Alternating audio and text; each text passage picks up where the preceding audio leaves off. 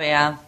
Hola Reyes, ¿qué tal? Muy bien, ¿estás preparando maleta para el puente? Pues sí, ya sabes que como tenemos un puente largo, que lunes y martes no hay colegio, nos vamos a ir al Pirineo, a la montaña. Ah, muy bien. A ver qué planes, cuéntame.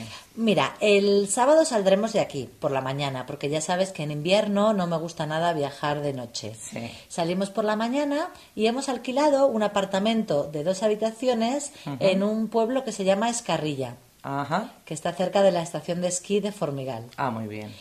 Eh, ¿Cuánto tardáis en llegar más o menos? ¿Cuántos kilómetros? Pues kilómetros no lo sé. La última vez que subimos tardamos como tres horas y media, una cosa así. Ah, muy bien. O sea que saldremos por la mañana a las nueve o las diez para llegar a la hora de comer. Ajá, estupendo.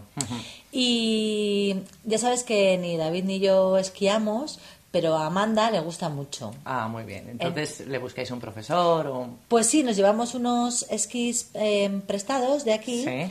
Y si hay nieve, porque de momento las estaciones están cerradas, Sí. si hay nieve sí que hará una clase. El año pasado hizo una Ajá. y le gustó un montón. Ah, muy bien, muy bien. ¿Y cuánto cuesta más o menos hacer una clase de, de esquí o no te acuerdas? Pues no me acuerdo, recuerdo que era bastante caro porque los esquís, como te he dicho, nos los prestaron, pero esos bastones que sirven para Tienes ayudarte a andar hay que Ajá. alquilarlos. Y el alquiler de esos bastones me parece que fueron 20 euros Sí. para una hora. Y la Ajá. clase, pues no sé si fueron 40 o algo Ajá, así. Bueno, sí, para un o día, la 40 verdad. y algo. Pero bueno, merece la pena. ¿Le gusta? Le gusta mucho. Y luego, sí, claro, tú tienes a un profesor particular Ajá. solo contigo durante una hora. Ah, muy bien, muy bien, estupendo. Entonces hay muchos profesores disponibles, tú te apuntas Sí. y te dan la clase. Ah, muy bien. Y para el pequeño, pues vamos a llevar un trineo. Ah, qué divertido.